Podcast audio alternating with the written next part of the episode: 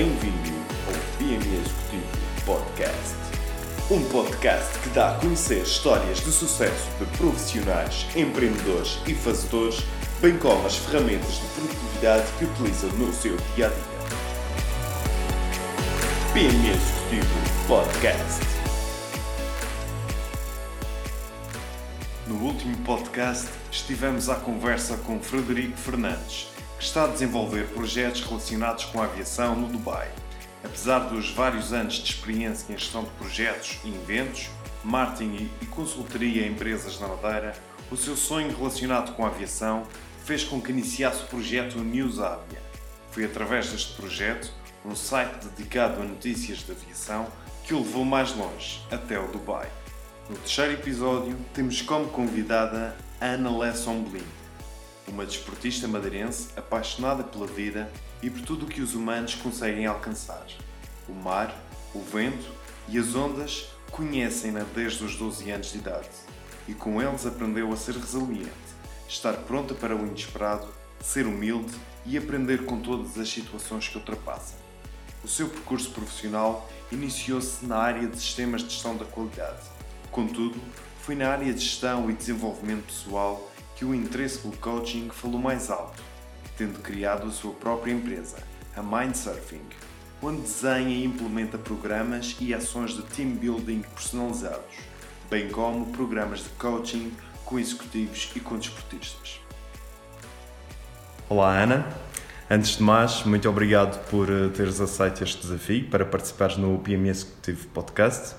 Não sei se sabes, mas és a primeira mulher a participar no PME Executivo Podcast e para mim é um orgulho entrevistar-te, pois contas com experiências de vida muito interessantes que são uma fonte de inspiração e motivação para muitos. Boa tarde, Tiago. Obrigada. Eu é que tenho a agradecer o convite. Para mim é, é, é uma honra fazer parte deste teu projeto e é com muito prazer que partilho a minha experiência, o meu percurso e eu quero que seja mais que me vais perguntar. Muito bem, obrigado Ana, desde já. Uh, começando aqui por uma área que eu sei que é muito querida para ti, que é o desporto. Uh, Porquê é que a vela é tão importante para ti e quais foram as principais lições que tiraste de, desta, desta caminhada na vela, que se possa assim dizer? A vela é muito importante porque é o meu primeiro amor. E então o nosso primeiro amor, a nossa primeira paixão marca para sempre um espaço único no, no nosso coração. E não só é a minha primeira paixão, mas foi através de toda a vivência da vela que eu fiz inúmeras amizades que hoje em dia ainda mantenho, eh, que viajei e conheci imensos países ao longo dos, dos imensos campeonatos uhum. que fiz no meu percurso de competição alta competição, é também a minha primeira ligação forte à natureza. Ou seja, nós quando estamos no mar, eh, estamos, ok, dentro de um, de um barco, é uma coisa artificial feita pelo homem, mas estamos sujeitos às vontades da natureza, do mar, do uhum. vento, das ondas, das correntes e, portanto, tudo isso é, é, é, é algo que é, que é, muito intenso dentro, dentro de mim e desde cedo, portanto, aos 12 anos comecei a velejar e desde cedo me apaixonei por toda aquele, aquela envolvência. Por outro lado, eu considero que a vela é a minha escola de vida. Às vezes, quando perguntam, mas então, ah, tu onde é que consideras que aprendeste a ser gestora, ou enfim, outras coisas uhum. que em termos profissionais vou fazendo? Eu formalmente eu digo que aprendi a ser gestora no, no meu curso de, de, de engenharia industrial, mas na prática acho que foi a vela que me ensinou a ser gestora. Muito bem. E porquê? Perguntas-me as principais lições. A primeira é precisamente essa, da gestão. Nós estamos em permanente gestão de recursos. Uhum. Porque estamos fora do nosso ambiente natural, temos que gerir uh, como é que vamos gastar a nossa energia, temos que gerir como é que quais as opções, portanto, temos que tomar decisões, portanto, isso, isso, é a segunda grande lição da vela, ou seja, a tomada de decisão é permanente. E já agora, em algum momento na vela conseguimos entrar em piloto automático? Talvez depois de alguns anos de experiência? Piloto automático no bom sentido, ou seja, o estado de flow que, que, que falam os desportistas. Que, já, que eu já estou, ok, estou descontraído com esta situação, mas de repente pode aparecer assim alguma coisa. Isso costuma já te aconteceu, por exemplo? Sim, eu acho que as duas coisas depois acabam por funcionar, uh, por acontecer em simultâneo, ou seja, como em qualquer outra atividade, outro desporto que se faça a dada altura, a aprendizagem passa para um modo subconsciente e, portanto, há coisas que nós vamos eh, fazendo e agindo dentro, dentro de um barco, quase sem pensarmos de uma forma consciente, Sim. mas nós temos que estar sempre a ajustar porque as ondas estão sempre a mexer. Exatamente. Por outro lado, se estamos em competição, temos que tomar sempre atenção, não apenas o que nós fazemos, mas o que fazem uhum. os nossos adversários. Estamos em permanente momento de tomada de decisão, em que muitas delas correm bem, muitas delas correm mal, muitas delas correm muito mal. Pois. Aprendemos uh, que de facto e, no fim está tudo certo, porque no fim podemos sempre aprender, mesmo das nossas más decisões ou más opções, uhum. se procurarmos depois refletir e perceber o que é que aconteceu ali, nós podemos sempre aprender e podemos sempre crescer. Por outro lado, aprendemos que também que não tomar decisões também é uma tomada de decisão. Quando nós no mar hesitamos e não sei se vou virar agora ou se vou prolongar este bordo ou se vou virar mais à frente e hesitamos, isso também certo. é uma tomada de decisão. Porque mais à frente o contexto já é diferente e, portanto, os critérios podem já não ser os mesmos. Ou seja, tal como no, no, na nossa vida e no mundo da gestão, sobretudo, e, e, sobretudo nos dias que correm, em que tudo é mais acelerado, os fatores que nós muitas vezes consideramos hoje para tomar uma decisão, amanhã podem já estar completamente diferentes. Portanto, e creio que foi muito essa, essa aprendizagem que trouxe da vela. E por fim, talvez a mais importante, a resiliência, a capacidade de se adaptar continuamente, de se ajustar às situações, eh, de, de, conseguir, eh, ok, há um plano, existe uma tomada de decisão, seguimos esse caminho mas não correu bem. Temos que mudar tudo e começar tudo de novo e, e, perceber que é mesmo assim, que não há nada de errado, que se não for assim é que não vamos sobreviver. Muito e bem. acho que isso cada vez mais no, no nosso dia a dia é, é, uma realidade e temos de facto que, que, procurar ser o mais resiliente possível. Muito bem. Já, já deste aqui uma entrada uh, à tua formação, mas uh, qual, é, qual é a tua formação de base? Eu sou licenciada em Engenharia e Gestão Industrial pelo Instituto Superior Técnico. Muito bem, nada talvez do tem a ver uh, essa formação com o que estás a fazer agora. Um, sim, quer dizer, vamos lá ver o seguinte: tudo é um percurso, não é? Tudo, é cada, cada passo, cada decisão que nós tomamos na nossa vida, cada caminho que vamos percorrendo, é um, caminho, é um caminho que nos leva onde nós estamos hoje. Por isso, se formos separar e perceber uh, o que é que está na, na, na, componente base, até, até hoje em dia, na componente base do curso de Engenharia e Gestão Industrial, com aquilo que eu faço hoje em dia na área do coaching, desenvolvimento de equipas, da facilitação, se calhar não tem nada a ver, mas se calhar foi esse o percurso que me trouxe até aqui. É verdade. Isso, é verdade. Não sei. Uh, em termos de percurso profissional, onde é que tudo começa? Se bem que eu cada vez mais acredito que não é possível nós separarmos o profissional do pessoal uhum. e, portanto, eu se calhar teria que responder que o meu percurso profissional começou de facto quando eu fui para a Vela aos 12 anos, porque toda a aprendizagem começou aí, mas aquele que nós chamamos formalmente o percurso profissional é logo a seguir a, a terminar o meu curso, portanto no ano 2000, em que integro os quadros do Grupo Ser Lima, que foi uma empresa fundada pelo meu pai. Ok, muito bom. E, portanto, foi um percurso perfeitamente natural para mim integrar esta organização, onde estive um, quase 13 anos.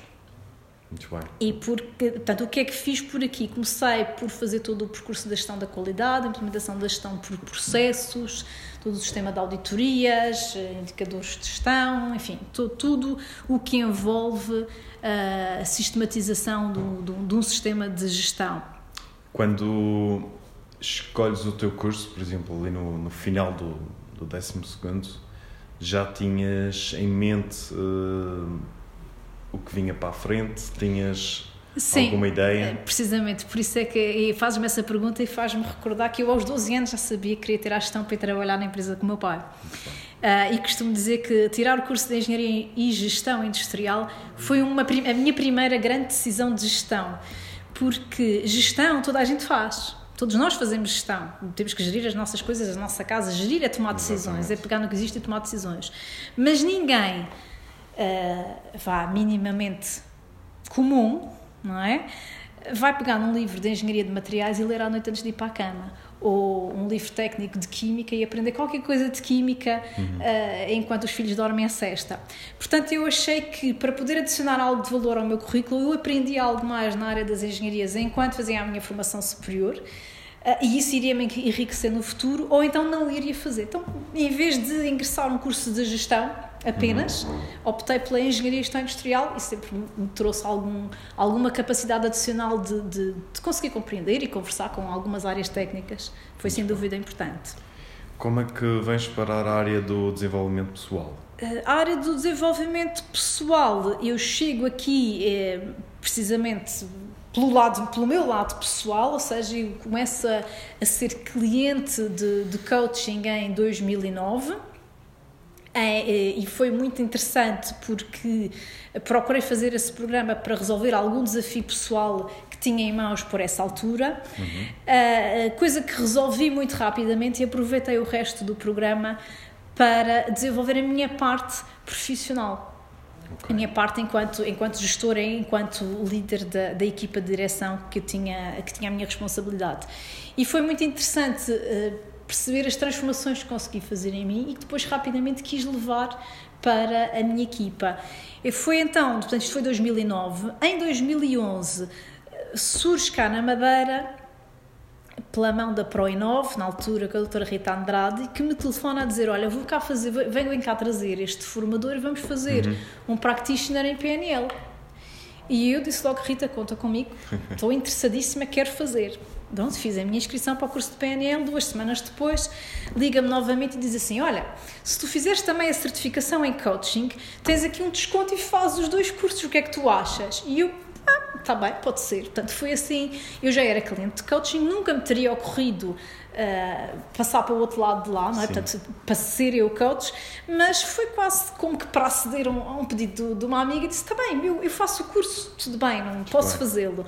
E depois, nesse curso, nós tínhamos que, que enviar um, uma série de sessões e enviar os relatórios para o formador por forma a, a concluir a certificação em coaching e foi muito interessante porque nessas primeiras sessões os meus uh, vá, quase clientes, as pessoas amigas a quem eu uhum. pedi para fazerem de clientes e me trazerem algo que quisessem trabalhar, tiveram transformações fantásticas. E eu pensei Muito assim, pá, eu nem sei bem o que estou fazendo, ainda estou aqui a tentar, a brincar aqui aos coaches, não é? tentar perceber Sim. o que é isto e as pessoas já conseguem uh, fazer estes, estas transformações. Imagine se eu soubesse de facto o que é que estava a fazer. Exatamente. Então isso foi o desafio que depois lancei a mim mesma e que foi, vamos lá investir um pouco mais nesta área uhum. e perceber de facto de que forma é que eu consigo uh, contribuir e ajudar para outras pessoas também conhecerem uma outra parte de si e, e avançarem em conquistar os seus objetivos, porque o coaching trata-se de conquistar uh, objetivos, Exatamente. de conquistar metas, não é? Portanto, uh, então foi interessante porque comecei a levar para, para a organização uma série de, enfim, de programas e de, de, práticas de coaching e desenvolvimento pessoal para toda a equipa e começámos imediatamente a sentir também umas transformações uh, muito engraçadas dentro da organização. No onde estava, no grupo Serra Lima na altura.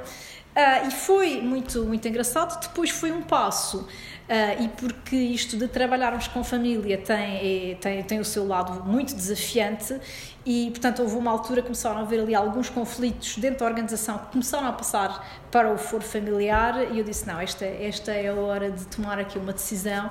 Então foi uh, quando decidi sair. E, e, avançar para, para o meu projeto atual. Muito fundo. bem, que, que até já vamos dar aqui de encontro Sim. à próxima questão, que era quando é que decides deixar tudo e prosseguir com o teu projeto da Mindsurfing? Depois da Mindsurfing, uh, foi, portanto, isto foi no final de 2012. Eu comecei, tive, fiz estas certificações na, em PNL e coaching em 2011. Uhum. Uh, depois, cerca de um, ano e, e, meio depois, foi então quando, quando saí do Grupo Ser Lima e avancei com a Mindsurfing. Em 2012? 2012. Final de 2012. Foi então assim um momento talvez difícil por vezes de decisão ou já era natural que esse seria o caminho? Eh, foi um extremamente difícil. Eu acho que todos, todos nós, enquanto, enquanto seres humanos, temos uma necessidade de segurança, uma necessidade Exatamente. de caminhar em terreno conhecido. Mas, por outro lado, é no terreno desconhecido que nós crescemos e que nós evoluímos. Fora da nossa, zona, de fora da nossa zona de conforto. E é aí que se realizam os sonhos, não é? Ou seja, nós para conseguirmos realizar os nossos sonhos, aquilo, e muitas vezes os sonhos não têm qualquer explicação lógica ou sequer mental, é algo que nós sentimos dentro de nós e tem que acontecer. E eu, na altura, sentia, não, eu tenho mesmo que dar este passo. Uh, se me custou, se, se senti medo, claro que sim, senti imenso medo, mas uh, também já aprendi que o, medo está lá para nos proteger. Portanto, a gente só tem que dar as mãos ao medo e, e, e deixar seguir. Muito bem. E, em termos da, daqui da Mindsurfing, para quem não conhece este, esta empresa, este projeto, o que, é que, o que é que faz, o que é que desenvolves na, na Mindsurfing? Na Mindsurfing procuro desenvolver equipas e pessoas de uma forma divertida, através de jogos, brincadeiras e, sempre que possível, na natureza. Três áreas principais de atuação: projetos de team building, em que aqui são feitas atividades ou no exterior ou no interior, depende de cada projeto. Uhum. Uh, só que estas atividades são sempre direcionadas para qualquer propósito ao nível de, de, competências que a organização queira trabalhar. Portanto, não são as atividades só por si, mas sim aquilo que se pretende desenvolver eh, nas pessoas e nas equipas através dessas atividades. Dá sempre um propósito uh, por detrás do próprio desenhar dos jogos e das, das brincadeiras e daquilo que se vai fazer. Isso é uma das áreas. Outra das áreas são os jogos corporativos, ou que em inglês também se pode chamar do serious play.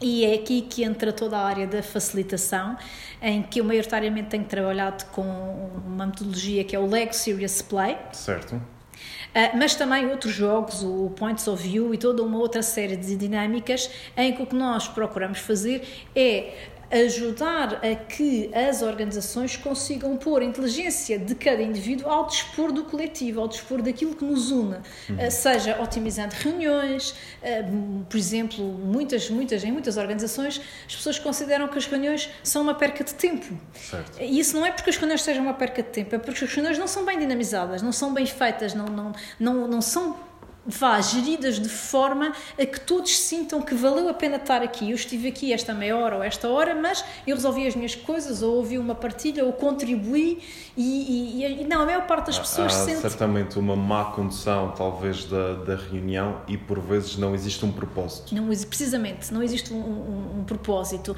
E, e acontece outra coisa na maior parte das organizações, e que é, numa reunião, maioritariamente há uma ou duas pessoas que falam. As outras três ou quatro ou cinco ou dez ou quinze estão ali caladas a esperemos ouvir, porque na maior parte das vezes não estão sequer a ouvir, estão com a sua mente Sim. noutro sítio qualquer. E se tivermos, por exemplo, acesso aos nossos equipamentos móveis, então precisamente é, ainda mais e portanto aqui a facilitação dos jogos corporativos seja para facilitação de, de reuniões de dinâmicas de, de, reflexão eh, de estratégia definição de novos objetivos estratégia para o ano seguinte reorganização de processos enfim na prática onde houver pessoas, grupos uhum. de pessoas a trabalhar, há um potencial trabalho Também de facilitação. Fazes aqui, por exemplo, trabalhos de imaginemos a criação de, de, uma solução para uma empresa que, que tem um desafio, um problema e através do processo de brainstorming. Sim, eu, o que eu faço é a dinamização do processo de brainstorming, ou seja, a facilitação, seja através do Lex Serious Play, seja através de outras eh, dinâmicas, outras abordagens, o que o facilitador pretende é criar o eh, ambiente, o contexto para que os participantes na reunião melhor consigam dar apoios, melhor consigam encontrar soluções, melhor consigam partilhar e construir as suas ideias, isto porque a criatividade constrói-se em cima de criatividade, para que de facto essa ideia comum seja o mais eficaz possível em termos de tempo, de recursos, etc. Portanto, criando um ambiente próprio para que de facto as pessoas consigam interagir e co-criar. Exatamente. Eu, por exemplo, tive a oportunidade uma vez de testar um processo de brainstorming que não sei se conheces que é o design thinking. Sim. Uma metodologia engraçada. E, e, o que eu reparo em por vezes nos processos de brainstorming é que se for para todos falar é mais complicado e haverá algumas pessoas que vão liderar de certa forma o processo. E se utilizarmos por exemplo eh, post-its será muito mais fácil de cada um dar o seu contributo, porque não vai estar a ser julgado. Precisamente. Uh, pela, pela sua ideia que, que estará a anunciar. Precisamente. Uh, em termos do Lego Serious Play, o que é, o que é isto e qual é a, a potencialidade desta ferramenta no desenvolvimento de equipas? O Lego promove a, resolução de problemas em conjunto, em, em equipa, uhum. a construção de soluções, a definição de a, materialização de novas ideias. E o Lego tem uma característica interessante que é ele é três dimensões.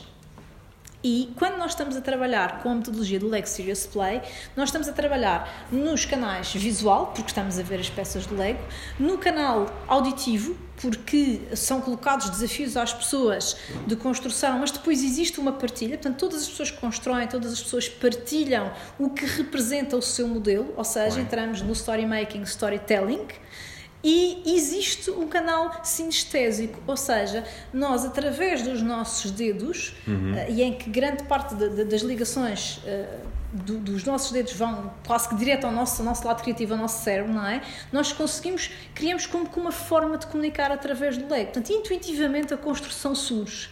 Pois, porque existem pessoas que não, poderão não ser tão habilidosas ao falar, mas ao construir coisas, por exemplo, quem faz artesanato constrói coisas lindíssimas. Precisamente. E depois acontece outra coisa interessante e que é conseguimos materializar uh, conceitos uh, como a confiança, uh, a energia, enfim, co conceitos que são completamente abstratos, mas que nós, ao materializarmos e ao partilharmos, conseguimos, por exemplo, perceber porque é que numa equipa às vezes existem conflitos. Porque as pessoas utilizam a mesma palavra, uhum. mas atribuem a essa mesma palavra significados distintos. Por isso é que muitas vezes nós temos aqui atritos e conflitos dentro da mesma organização, onde supostamente todos estão a lutar para o mesmo, mas depois entre si as pessoas sentem que eu puxo para a esquerda e tu puxas para a então, direita. Cada um a proteger o seu, seu reino. Cada um a proteger o seu reino, sem se aperceberem que se estão mutuamente a prejudicar. Portanto, por outro lado, o, o Lego, uh, Lego Serious Play, atenção, porque existem muitas coisas que se fazem com Lego. Portanto, existem, existem muitas dinâmicas uh, no ensino, na, na, própria dinâmica das organizações, há muita coisa que se consegue fazer com os Legos. Uhum. Isto que eu estou a falar é a mesma metodologia Lego Serious Play, da qual eu sou facilitadora certificada e Portanto, tem um enquadramento específico. Acho que é muito interessante tudo o que sejam coisas criativas, reorganização, dinâmicas de sistemas. Muitas vezes nós não nos apercebemos do impacto que uma determinada situação tem no sistema da organização e ali conseguimos materializar e simular tudo isso. E quando implementas, já tiveste certamente a oportunidade de implementar eh, esta metodologia, as pessoas não acham estranho começar aqui, de certa forma, a brincar com legos? Eu devo dizer que tenho tido muita boa receptividade por parte das pessoas eh, com quem tenho que trabalhar. Portanto, até agora não, eu pessoalmente não deparei com nenhum resistente, ou seja, todas as pessoas que vieram aos trabalhos e às dinâmicas de Lego, eh, todas anuíram muito rapidamente a brincar, até acharam graça e agora vamos passar aqui um dia a brincar com Legos, mas como é que isto vai ser? Mas sei, eh, por parte de outros colegas facilitadores, que por vezes aparecem pessoas que de facto acho, sobretudo quando são vá, obrigadas pela sua chefia ou pela organização certo. a ir àquele, àquele momento, que se sentem contrariadas e que acham que é uma verdadeira perca de tempo estar ali a brincar com legos quando têm tanta coisa para fazer. A verdade, aquilo que me dizem os meus colegas, que não são muitos que já tiveram essas situações, é que ao fim de meia hora as pessoas estão alegremente a participar é e bem. a partilhar juntamente com os seus colegas. Portanto, tem tido boa aceitação. Muito bem. Uh, aqui uma, um outro assunto que acho que é muito importante falar, porque deve ser, e certamente foi muito marcante na tua vida, uh, que é, uh, corrige-me se eu estiver errado na, na pronúncia, Maratona des Sables. Precisamente, esse francês está ótimo. Esse francês está 2016, a Maratona des Sables. No deserto do Saara. Verdade, é interessante estarmos a fazer esta, esta, este podcast hoje, porque de facto a Maratona de Sábado está agora a acontecer. Ah, Portanto, ah, hoje é o segundo dia da Maratona de Sábado, edição deste ano 2018, e esta é uma prova de corrida no deserto em autossuficiência, em que as pessoas têm que percorrer cerca de 250 a 260 km em autonomia total. O que é que isto quer dizer? Quer dizer que levam na mochila a roupa e a comida para uma semana. A organização disponibiliza água apoio médico e segurança, portanto, logística de tendas, entre aspas, porque não são mais do que uns, as típicas tendas dos, uh, dos Tuaregs e que são vá, uns paus com, com umas lonas por cima, portanto, literalmente nós dormimos no chão, não é? Uh, e foi um. Mas é, é, comida para uma semana? Comida para uma semana. Não, não há nada nos postos de. Não, há água só. Não há postos de abastecimento, talvez. Não, há, há postos de abastecimento mas... de água. A comida nós levamos é à base de frutos secos, de comida liofilizada e de comer muito pouco. Portanto, porque uh, para nós levarmos pouco peso nas costas, há que haver aí uma, uma, gestão, uma gestão interessante. Esta prova para mim foi também um, vá, um marco, uh, já tínhamos falado isto anteriormente, foi um marco assim no meu percurso, porque isto foi um desafio a que eu me propus em 2012. Então tinha um colega, na altura tinha começado a fazer aqui uhum. na Madeira as corridas de trail e, e ele estava a contar as suas aventuras aqui pela Serra e eu disse assim, ah, pá, eu já ouvi falar desta prova, esta Maratona de Sado e gostava de a fazer. E ele diz-me assim, ah, tu és maluco, isso é muito difícil, isso às vezes as pessoas morrem, essa prova é muito dura, tu não consegues. E aquele tu não consegues criou aqui um clique qualquer dentro de mim e eu disse, eu vou participar. Muito bem. Uh, e então foram quatro anos uh, a me preparar para esta prova, até porque eu não corria, portanto já tinha feito alguma corrida de condicionamento físico enquanto preparação e complemento do, do meu desporto na vela, mas não gostava de correr, quer dizer, eu ia correr a propósito de que se viesse algum cão atrás de mim, não é? tinha assim nenhuma razão para correr. Mas, mas não. Como é que se prepara assim tanto tempo? Foi, para, foi, para uma maratona destas? Sim, foi tanto tempo porque eu, tive, porque eu comecei a correr, portanto, e hoje em dia adoro correr sim, sim. e sou fã de correr aqui pelas nossas serras magníficas e considero que adquiri também esse, esse desporto. Foram ali uns, os primeiros dois anos para de facto aprender a correr, perceber o que é que é isso de correr, o que é que é isso de correr uh, 6 km, se calhar tinha sido o máximo que eu tinha corrido até então, o que é que é isso de correr 10, de correr 20, de correr 40. Uh, e portanto foram ali dois, dois, dois anos, dois anos e pouco até aprender a correr. vá.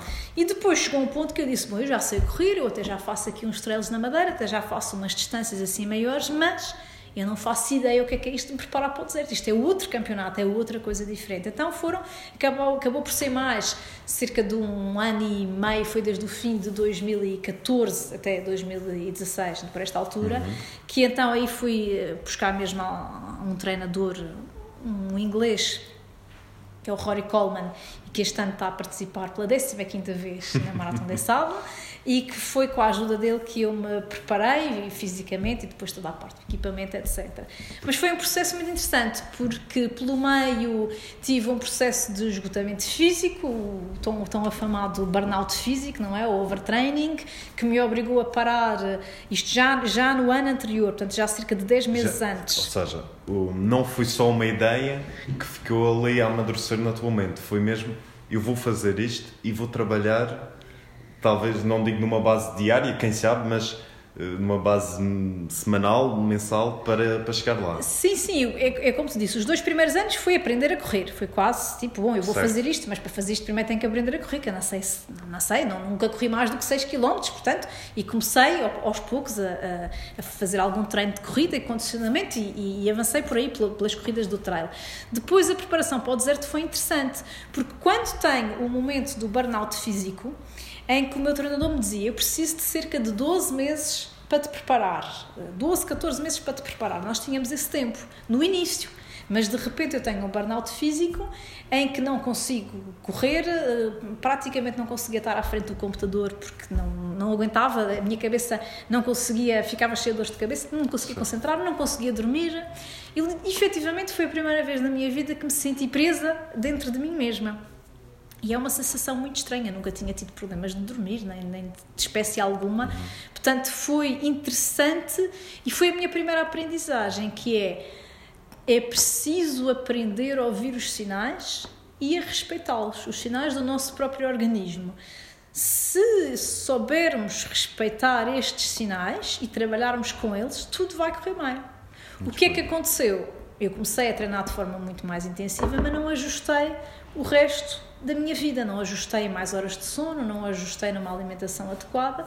Portanto, assim que o treino começou de forma intensiva, um mês depois estava num processo de, de burnout. Demorei cerca de dois meses a recuperar e depois gradualmente voltei ao treino. Aprendi a lidar com o medo e isso foi, portanto, é algo que eu partilho. Eu tenho um, o TEDx Funchal, sim, tive sim. a oportunidade de, de, partilhar lá a minha, a minha aventura no deserto e que foi a gestão do medo que surgiu não só na prova, mas surgiu também na preparação. Eu para uh, havia algo em mim que não acreditava que fosse possível fazer aquilo, mas era de tal forma intenso que eu não sentia com medo. O meu treinador é que me disse: Não, tu. tu eh, Portanto, isto, isto, depois do burnout, havia Sim. uma prova de 40 km em Santana ou no Porto da Cruz. E eu inscrevi-me. Ele disse: Não, vai fazer essa prova, vais ver que vais superar a distância dos 40 e vai correr tudo bem. Uma semana. Uma, ultrapassar uma barreira ultrapassar mental. uma barreira mental, claramente. Uma semana antes dessa prova, uhum. eu volto a ter todos os sintomas do burnout. Sentia a cabeça uh, como se a cabeça fosse assim também de uma melancia, uh, não conseguia dormir outra vez, e tanto que eu telefonei ao meu treinador e disse: Olha, os sintomas voltaram, se calhar eu tenho de descansar mais um mês, o que é que tu achas? Ele diz: Não, não, tu estás aí com medo tens que ir fazer a prova. E eu disse: Não, Rory, eu não tenho medo. Quer dizer, eu, se tivesse medo, eu sentia, sabia dizer-te que estaria com medo. Eu não sinto medo. Ele: Tens medo. Tu não sabes, mas tu tens medo. E eu decidi confiar nele, disse, bom, já que o escolhi para treinador, agora vou, vou, vou, seguir as suas indicações. Então foi muito interessante, porque eu já tinha feito o reconhecimento do percurso em várias etapas, e eu sabia que se chegasse a meio do percurso, que chegasse ao pouso, que o resto conseguia fazê-lo. Mas a primeira metade dos primeiros 21, 22 quilómetros foram tão cansativos, não pelo físico, mas pelo meu pensamento. Eu tinha constantemente de estar a lutar com a minha mente para conseguir uh, relaxá-la, porque eu estava sempre a pensar: e será que consigo? E será que chego lá? E será que consigo? E será que chego lá? E isso é super exaustivo. A segunda metade, porque eu sabia que quando chegasse àquele posto no pouso que, que o resto conseguia fazer, foi muito mais fácil do que a primeira, apesar de ter terminado, terminado com os joelhos a doer, com os pés a doer e super cansada.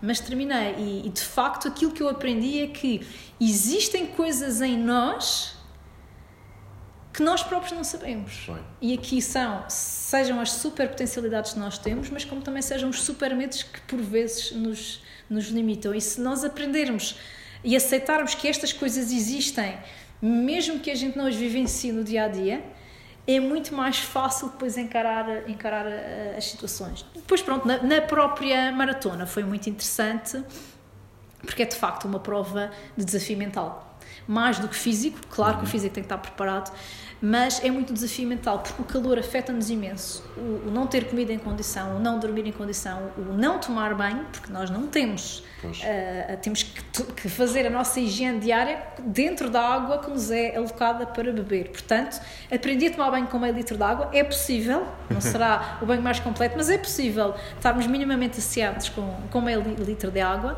E, mais uma vez, a gerir recursos, a gerir quando é que tem que beber água, quando é que tem que comer, uh, tem que ter atenção a manter a temperatura do corpo estável, porque no instante entramos em golpe de calor e aí acabou a prova gerir a mente, porque há muitas etapas que são sempre iguais, muito monótonas. O peso nas costas eh, eram cerca de 8 kg que eu tinha ao início, 8 kg e meio.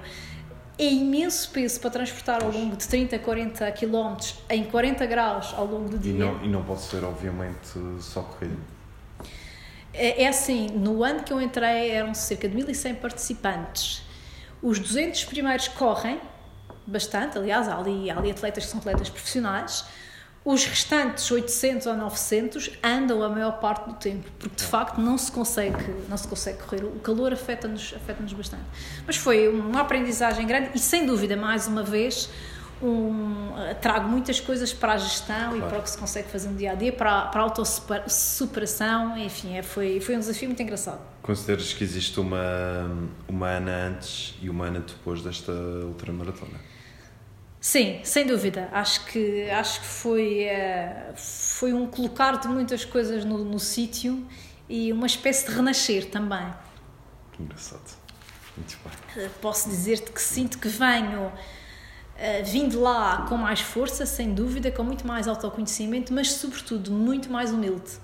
Muito bem. muito mais, muito mais humilde. Aprendemos a valorizar outras coisas que, que, são tão, talvez tão básicas na nossa vida, não é? É, e, e, e, aprendemos a que por mais que nós achamos que já sabemos fazer algo ou que somos muito bons nisto ou naquilo, vai sempre haver um momento na vida que nos vão mostrar ao contrário. Então, se nós nos permitirmos estar perante cada situação, cada momento, cada pessoa, a partir de um lugar de humildade, ok, eu até posso estar aqui a dar eh, uma ação de formação a, a jovens com 10 anos, mas certo. se calhar muitos daqueles jovens com 10 anos têm muito a me ensinar a mim. E se eu partir desse lugar de humildade, não é porque eu sou mais velha, porque tenho mais experiência, porque tirei mais cursos. Não, é uma pessoa diferente de mim. E se eu me puser desse lugar de humildade, tudo se torna mais fácil. Muito bem. E esta maratona dava para, para um podcast? Assim, dá para encher muitos podcasts só à volta desta maratona, sem dúvida. Muito bem. Entrando agora na, na área da produtividade, eh, nos vários projetos que desenvolves, quais são as tuas funções, tarefas diárias, eh, ou seja, como é que é o teu dia a dia de trabalho? Pronto, eu como acabo por trabalhar por projeto, portanto eu na Mindsurfing trabalho muito com projetos, tanto de, de, de, desenvolvimento, de partilha, de ajuda com os meus clientes. Basicamente, a minha atividade tem uma parte grande de divulgação, porque as pessoas têm que saber o que é que eu faço claro. e também têm que explicar o que é que é isto do coaching, o que é que é isto da facilitação, porque nem, não, nem todos são coisas relativamente recentes e, portanto, nem todas as pessoas sabem o que é. Depois tenho uma fase de, de, diagnóstico, ou seja, quando vou começar um projeto, uh, procurar perceber de facto qual é a necessidade do meu cliente, daquela organização. A fase seguinte é a fase do desenho e da construção de uma, de uma solução, a qual é partilhada com o cliente. Eu acredito que uh, este tipo de, de, trabalhos de desenvolvimento das pessoas tem que ser feito em conjunto com a organização. Eu não, não, não sou nenhum, nenhuma fada madrinha, não tenho nenhuma varinha de condão com soluções uh, certas e mágicas para qualquer organização. Não, eu tenho uh, as minhas ferramentas, a minha abordagem, mas gosto de fazê-lo e de construí-lo em conjunto com a organização, porque acredito que é assim que, que, vamos chegar a uma solução mais eficaz. E depois temos uma fase de execução e acompanhamento, portanto, em termos de, de, dos trabalhos que faço. Muito bem. Eh, qual a ferramenta que utilizas para a tua lista de tarefas? Uh, utilizo três consoante o tipo de tarefa. Uh, tá. Mas pronto, será o meu caderno. Aqui está, é não é? Indispensável. Indispensável. Um caderno. Em tempos usava vários cadernos para vários fins. Já cheguei à conclusão que só podemos ter um caderno e tudo está nesse caderno, sejam Muito projetos bem. pessoais como sejam projetos profissionais, é só um caderno de cada vez. Utilizo também o Asana, conheço, é, é, uma ferramenta de gestão dá, de projetos. Exatamente, sim. e que até dá para equipas, não é Precisamente verdade? dá para equipas e o calendário do Google. Ok, Google Calendar. Muito bem. E em termos de tomar notas, gostas eh, muito de, do chamado note-taking em caderno ou, por exemplo, utilizas alguma ferramenta digital? Depende da situação. Utilizo o caderno, por exemplo, se tiver a ter uma reunião com, com alguém, por exemplo, como, como estamos aqui hoje, uh, tiro as minhas notas com papel e caneta, até claro. que acho, acho que é mais educado para com a outra pessoa, nós, nós estarmos aqui no nosso tradicional papel e caneta, não é? Já as notas digitais, uso o Google Keep, também uso o Evernote, mas já utilizei mais, já utilizei mais o Evernote do que utilizo hoje em dia. Hoje utilizo mais o, o Google Keep, acaba por, por ser mais imediato e aí tudo o que sejam notas de mim para mim, às vezes estou num sítio e vejo qualquer coisa que me interessa, vou, coloco logo lá, lá uma nota e acabam por ser as duas Acabas hipóteses. por gostar muito dos serviços aqui da Google. Sim, o Google na prática é a minha secretária, não é? muito bem. Uh, em termos de ferramentas de trabalho, uh, qual é o teu PC e smartphone? É, mas eu tenho ferramentas muito mais giras do que ah. essas. Eu tenho o PC e o smartphone, claro que sim, mas depois post-its de todas as cores e feitios, legos. Eu tenho muitos mais legos do que os meus filhos todos juntos, portanto, mas por uh, jogos, necessidade ou por... Uh... Por necessidade, para o meu trabalho com, com Lego Serious Play, os meus filhos, mal eu comecei a trabalhar nesta área, fizeram um negócio comigo. Foi, juntaram os seus legos que já não usavam e disseram assim: Mamãe, nós oferecemos-te os nossos legos, uhum. mas também podemos brincar com os teus. Então fizemos ali um, um, um acordo em que todos podem usar eh, os legos. E, e, outro, outro tipo de jogos. Uh, utilizo também, por exemplo, muito fita de pintor no, no, no meu trabalho. E porquê? Porque a fita cola muitas vezes é, é demasiado forte e se eu vou pregar fita cola numa parede de um cliente, posso lhe arrancar a tinta. Já se for a fita de pintor, isto agora já são truques de, do trabalho da facilitação, não é? Cores, papel, caneta, há uma área que eu vou este ano começar a explorar, que é o sketch note, ou seja, okay. tirar as notas, mas em desenho. Muito bem. E, e portanto acabam. Mas as ferramentas mais giras são sem dúvida os leques. Muito bem. Eh, qual é a aplicação que utilizas para gerir o teu e-mail? Qual é que será? Google Mail. Muito bem, muito bem. E o calendário? E o calendário, sim, já Google tínhamos, calendário. já tínhamos falado. Uh, também tinha aqui uma questão preparada, mas já, já falaste que era do Asana para, para projetos.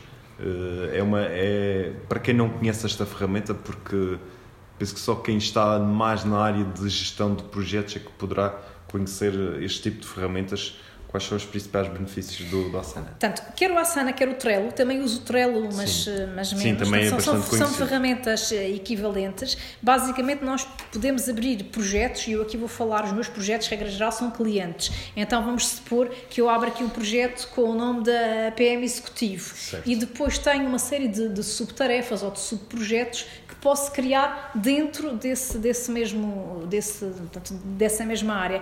É, é, é, muito intuitivo, porque também é visual, portanto, permite fazer o drag and drop ou arrastar de um sítio para o outro. Depois, por outro lado, é uma ferramenta colaborativa, ou seja, alguns projetos um, partilhados, por exemplo, este ano, ano passado, tem alguma ligação à organização do Mute e o que existe para gerir o projeto é, um, é o Asana, é tanto é em cima do Asana que nós colocamos as tarefas e vamos pondo o feedback de como é que, como é que as coisas estão. Portanto, é, é excelente para eh, quando trabalhamos com mais que uma pessoa. Também utilizo uma outra coisa que é o Flock ou o Slack, utilizo os dois. Slack. O Flock e o Slack. Flock não conhecia é que basicamente, hoje em dia, cada vez mais se vai usando, por exemplo, um grupo WhatsApp ou um grupo Messenger, Exatamente. mesmo em contextos profissionais. O que quer o Flock, quer o Slack permitem é que se criem eh, canais, ou seja, por exemplo, dentro de uma organização, podemos ter um canal que é o marketing, ou as novas propostas, ou o cliente A ou o cliente B.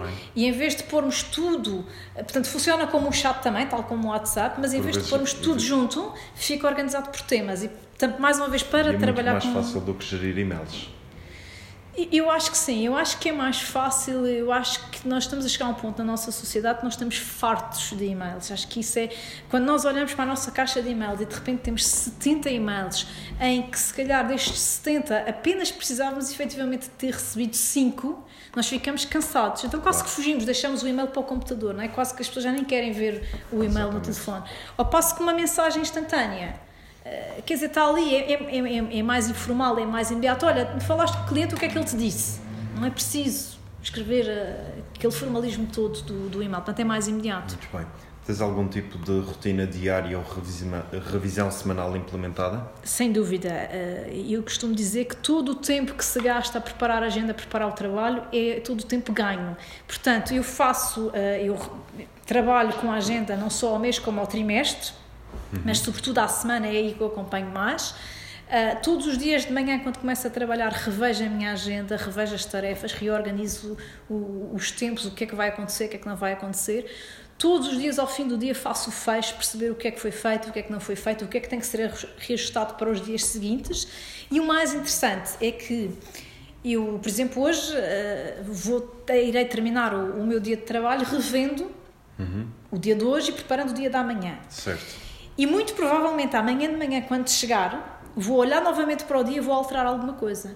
Em tempos eu pensava que, epá, eu não devo estar a fazer esta coisa da gestão de tempo como deve de ser. Quer dizer, eu ontem ao fim do dia preparo a agenda de hoje, chego cá hoje de manhã, não aconteceu nada, altero a agenda de hoje, eu não devo saber fazer isto bem, com certeza isto deve, deve ser um engano, deve haver outra forma de fazer. Hoje em dia eu já penso de forma diferente. É que enquanto nós vamos embora do trabalho e vamos jantar, ou conviver, ou fazer desporto, ou o que for, há uma parte de nós, do nosso subconsciente, que continua a trabalhar. E quando nós dormimos, essa parte continua a trabalhar. Então, o que eu hoje acredito é que quando eu acordo amanhã de manhã e vou ajustar a minha agenda, é porque eu estou a fazer um upgrade. É porque alguma parte de mim que esteve ali a, a, tratar do assunto, e então, hoje em dia, já não me incomodo nada, faz parte. É assim, eu hoje preparo o dia da manhã, amanhã, quando chegar, vou ajustá-lo de certeza absoluta. Muito bem, espetacular. Sei que estás aqui sediada no espaço cowork da Startup Madeira. Quais são as principais vantagens de utilizar um espaço destes? Sem dúvida a partilha, a, a co-criação a co-colaboração que se fazem entre pessoas diferentes, de áreas diferentes, com as mais diversas experiências.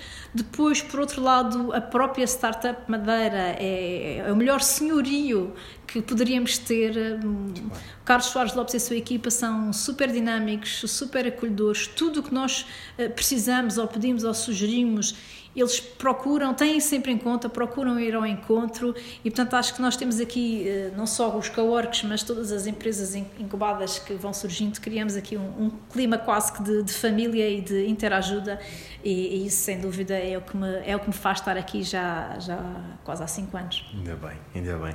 Agora, numa fase de respostas mais rápidas, eh, o melhor livro que já leste? Essa é uma pergunta muito difícil, porque eu, uh, uh, à medida que vou avançando nos livros, eu acho sempre que o, os livros mais recentes são os melhores. Mas eu estive a refletir um pouco nesta, nesta pergunta e acho que talvez o que eu, que eu acho que deveria ser um livro de leitura obrigatório, apesar de já, já ter uh, alguma antiguidade, são Os Sete Hábitos das Pessoas Altamente Eficazes, do Stephen Covey, e seguidamente O Oitavo Hábito. Talvez tenha tido muito impacto um livro que li recentemente, há dois anos, e que é um livro da Jamie Sams, Dancing the Dream. Ok, muito bem. E um dos livros que estás a ler neste momento? Neste momento estou a ler dois livros. Uh, um que recomendo vivamente também, ainda há pouco quando falámos não te, não te falei deste, uh, Reinventing Organizations, do Frédéric Laloux, um francês uh, e que nos fala do, dos, dos paradigmas e transformações que estamos a ter agora nas nossas organizações e como, como conseguir transformá-las e transformar-nos a nós mesmos para as organizações que queremos criar. E o outro que estou a ler é um livro de capoeira, O Gal Cantu, do mestre Nestor Capoeira. Não gostas só de livros técnicos uh, da, da, da, área de desenvolvimento ou, ou, outras áreas mais técnicas? Gostas de sempre de algo diferente? Gosto de algo diferente, também gosto, por exemplo, de alguma banda desenhada, gosto Uh, este da capoeira é muito interessante. A capoeira é algo que, que veio ter à minha vida no ano passado uhum. Uh, e que também, sem dúvida, estou uh, a gostar imenso desta, desta prática. E, e, é também uma boa metáfora para uma série de coisas que acontecem na nossa vida e nas nossas organizações. Conseguimos sempre tirar lições deste de, de livros que não sejam técnicos. Sem dúvida, sem dúvida. Muito bem. A tua aplicação favorita? Bom, uma assim sem grande graça, mas que de facto eu devo dizer que é que me é mais útil, é o Audible, os, audio, os audiolivros uh, da Amazon. Portanto, eu sou, uh, quando vou correr ou andar a pé, uh, em, em, vez de ouvir música, eu normalmente opto por ouvir livros áudio. Muito bem. E assim a, a aplicação mais divertida é o PixArt. Pronto, é de imagem e consegue-se fazer ali algumas edições engraçadas. Muito bem. Um país a visitar? Eslovénia. Eslovénia, porquê?